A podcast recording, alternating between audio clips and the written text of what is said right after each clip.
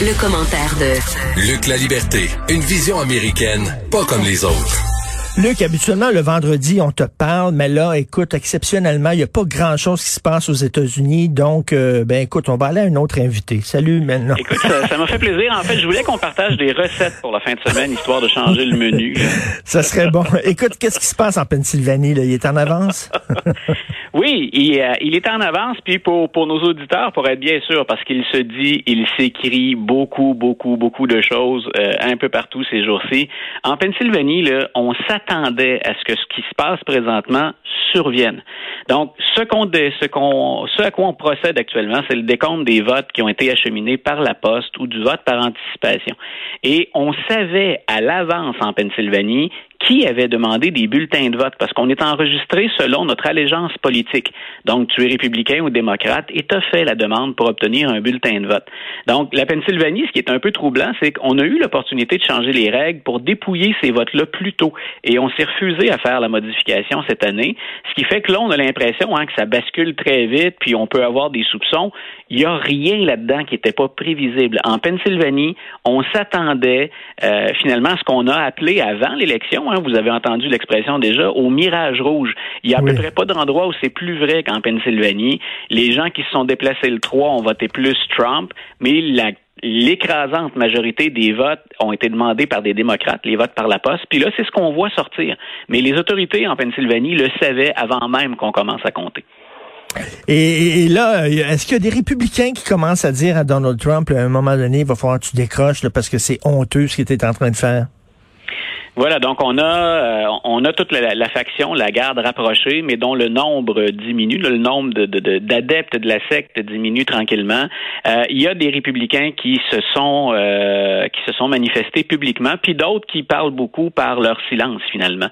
mais il y a très très peu de gens qui sont sortis pour endosser les, les propos du président, surtout pas sa sortie. Ce qu'on entend, là, puis je faisais le tour des réseaux encore hier soir, et il y a Rick Santorum qui s'est livré en pâture à c'était le seul républicain qui était là, le républicain affiché. Et lui a bien pris la peine de faire la nuance. Puis je le regardais patiner là, à heure de grande écoute.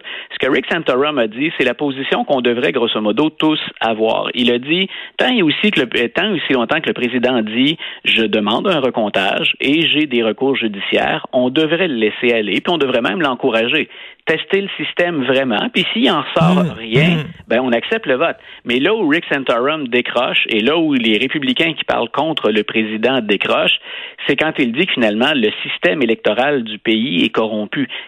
C'est à peu près ça qu'il a dit. Il n'a pas fait beaucoup de plus de nuances que ce que je viens de que ce que je viens de dire. Parce que tu peux dire bon oui il y a eu des erreurs dans le recomptage. Écoute n'importe quel assassin, n'importe quel meurtrier peut aller en appel de son verdict. Donc euh, écoute lui il pourrait dire il y a eu des erreurs, il y a eu un, mauvais calcul, on a mal compté, tout ça, mais de dire qu'il y a vraiment eu une tentative de fraude à grande échelle et que le système électoral est corrompu. Puis, il y, a, des arguments là-dedans, Richard, quand, sur le fond, la, simple logique. Euh, ça tient pas la route. D'abord, on voit là, y a de, la grande majorité des requêtes qu'il a placées devant les tribunaux, les juges les rejettent parce qu'il n'y a pas de fait pour les appuyer. Et quand Trump dit, euh, ou que Rudy Giuliani va en Pennsylvanie, puis qu'il dit, laissez-nous entrer dans les bureaux de vote, il y a déjà des observateurs. La Pennsylvanie a une législature d'État qui est républicaine. C'est vrai que le, le gouvernorat, le gouverneur est démocrate. La législature est républicaine. On le saurait. On en aurait entendu parler s'il y avait des fraudes. On parle d'une fraude euh, pour changer le résultat d'une élection. Est-ce qu'il y a eu des mauvais bulletins? Est-ce qu'il y en a qui se sont essayés de voter deux fois cette année? Oui. Euh, mais ce qui est encourageant, c'est qu'on les a rejetés, ces votes-là. Donc, il n'y a, a, pas de, de fait pour appuyer ça. Et quand Donald Trump dit, ben moi, je compte éventuellement sur la Cour suprême. Là, il y a bien des gens qui disent, ouais, mais les juges de la Cour suprême, il y en a six conservateurs. Euh, ces juges-là doivent quand même attendre des preuves. Ils peuvent pas obéir, entre guillemets, en supposant que ce soit vrai, une farce pareille. Ils peuvent pas obéir à Trump au doigt et à l'œil. Il faut quand même qu'il y ait une cause à défendre.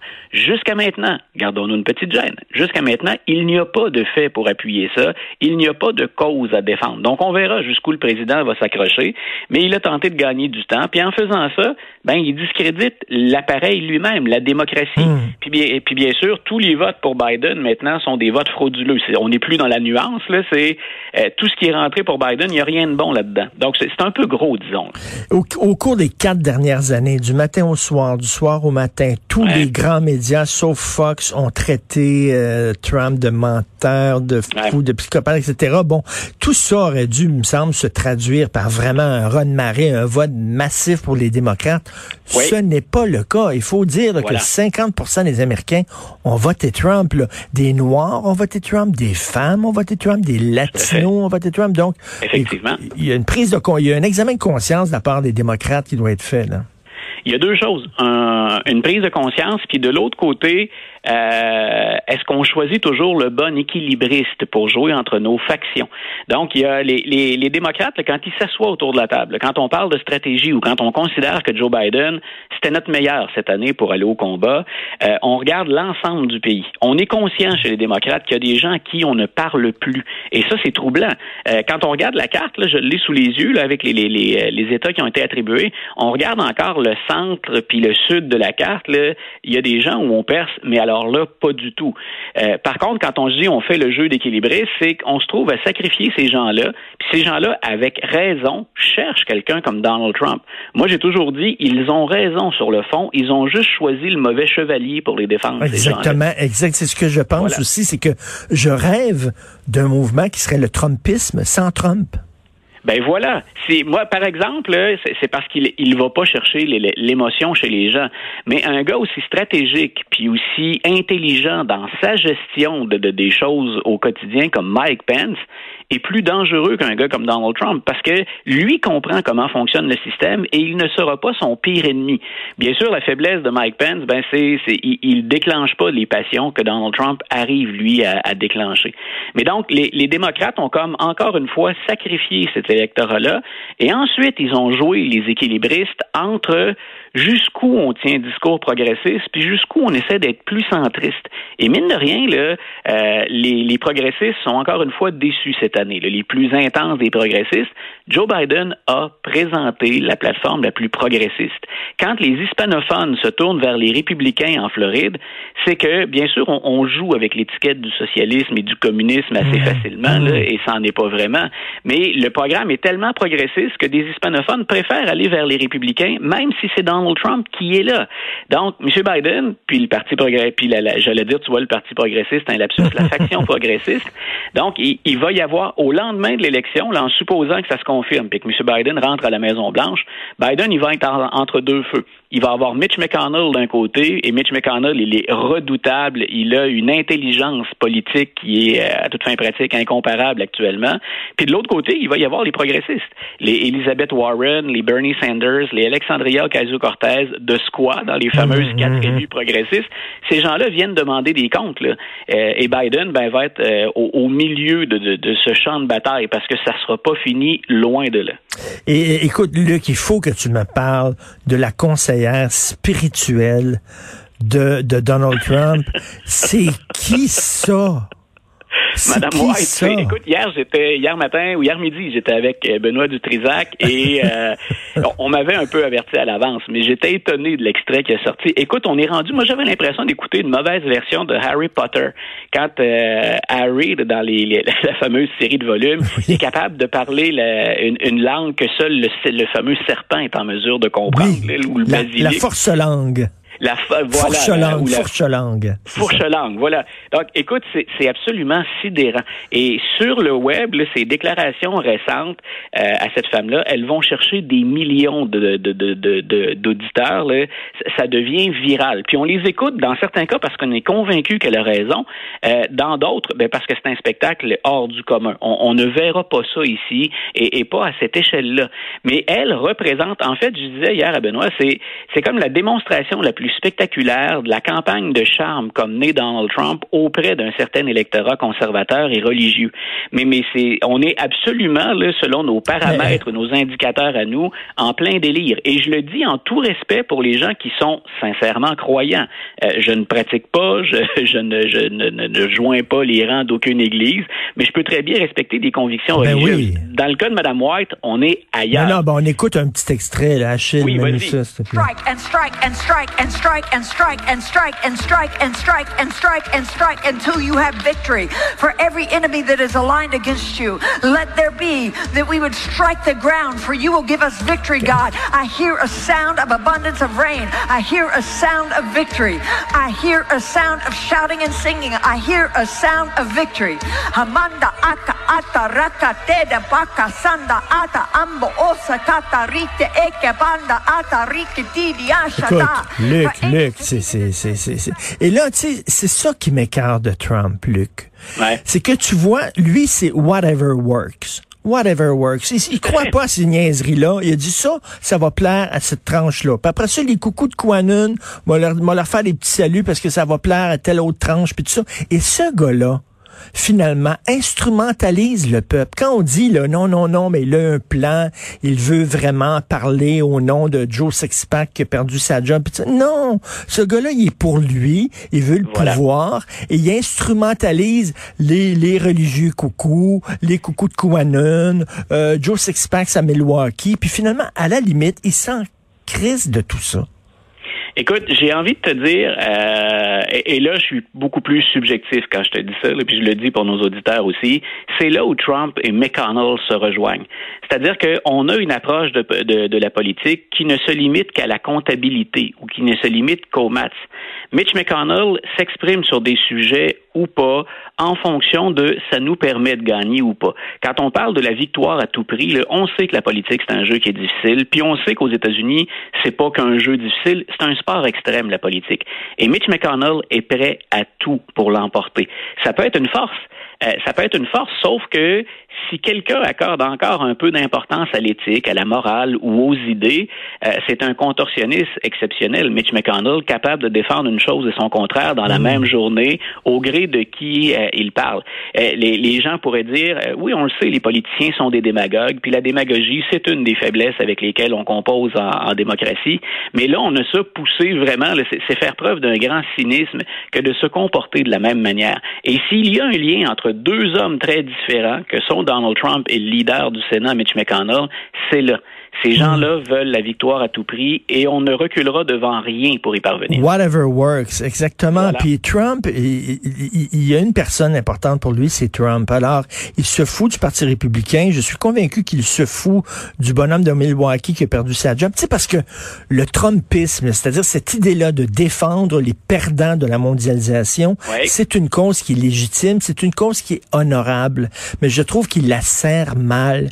Et j'espère que le Trumpisme va se débarrasser de Trump pour prendre un porte-parole qui est crédible et qui peut vraiment faire du bien à ces gens-là. Si, si on recherche encore, puis je le dis, hein, il y a un si, si on recherche encore un certain équilibre aux États-Unis, puis une volonté réelle de rapprocher les gens, je parle même pas de les unir, il faut qu'on trouve le moyen de parler à ces gens-là qui ont raison de se plaindre. Mmh.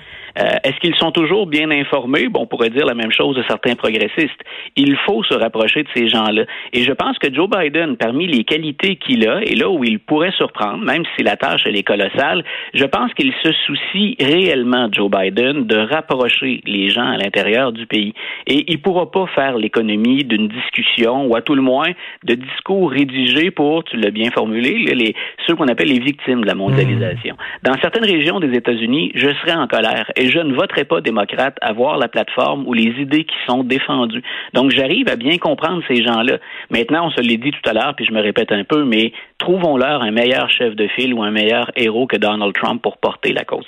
Tout à fait. Et bon, écoute, toi et moi, on parle souvent là, des, la, la, culture américaine, la littérature américaine. C'est quand même le pays de Philip Roth, c'est le pays de William Faulkner, c'est le pays de Bob Dylan. C'est un, un, grand pays. T'aimes profondément les États-Unis. Est-ce que là, t'es dégoûté par ce pays-là, découragé ou au contraire, tu gardes espoir? Non, je, je tu vois quand euh, puis je, je, réfère souvent à l'enseignement parce que ça, ça, demeure quand même mon pain et mon beurre et j'adore ça. Je commence tous mes cours, c'est drôle parce que pendant la soirée, des anciens étudiants sont revenus sur Facebook pour euh, échanger avec moi. Je commence tous les cours en leur disant que ce pays-là, depuis le début, c'est un pays de paradoxe. On n'a fait que des compromis pour faire naître et pour développer les États-Unis. Et à différents moments, on a eu de ces tiraillements extrêmes. On n'a jamais vécu de Donald Trump avant quelqu'un qui fout le feu sciemment et qui l'entre Mais on a toujours eu de ces extrêmes et de ces opposés, et le pays s'est toujours relevé. Mais il y a cette notion qui est au cœur même de la Constitution américaine puis de la naissance, hein, du moment où les 13 colonies se joignent, la notion de compromis. Et moi, ce que je pense, c'est qu'on voit une autre manifestation de ces tiraillements. Bien entendu, quand on a le nez collé sur l'actualité, ben on regarde les hmm. manifestations, on regarde où ça brasse. Mais c'est pas c'est pas nouveau. Le terme État uni, le, mot uni, ça a probablement été le truc le plus trompeur depuis la fondation des, des États-Unis. Et le fait que les tribunaux disent ben non, on n'embarque pas dans dans euh, les demandes de M. Trump, reste, euh, ça montre que les institutions résistent quand même. Là. Voilà, moi c'est, je, te l'ai souvent dit, c'est la chose que j'observe de, plus près cette année. Comment le système s'adapte et comment le processus électoral s'est adapté. Que des législatures républicaines euh, puissent redécouper la carte électorale, les démocrates le font. On c'est pas correct, mais on s'y habitue. Euh, mais on le fait quand même en passant par des voies légales parce que c'est autorisé aux États-Unis. Euh, mais quand on a des, des requêtes qui sont non fondées, pour lesquelles il n'y a pas de fait, on peut avoir une philosophie plus républicaine ou démocratique ou progressiste ou conservatrice, le fait que les tribunaux exigent des faits, ça devrait rassurer tout le monde.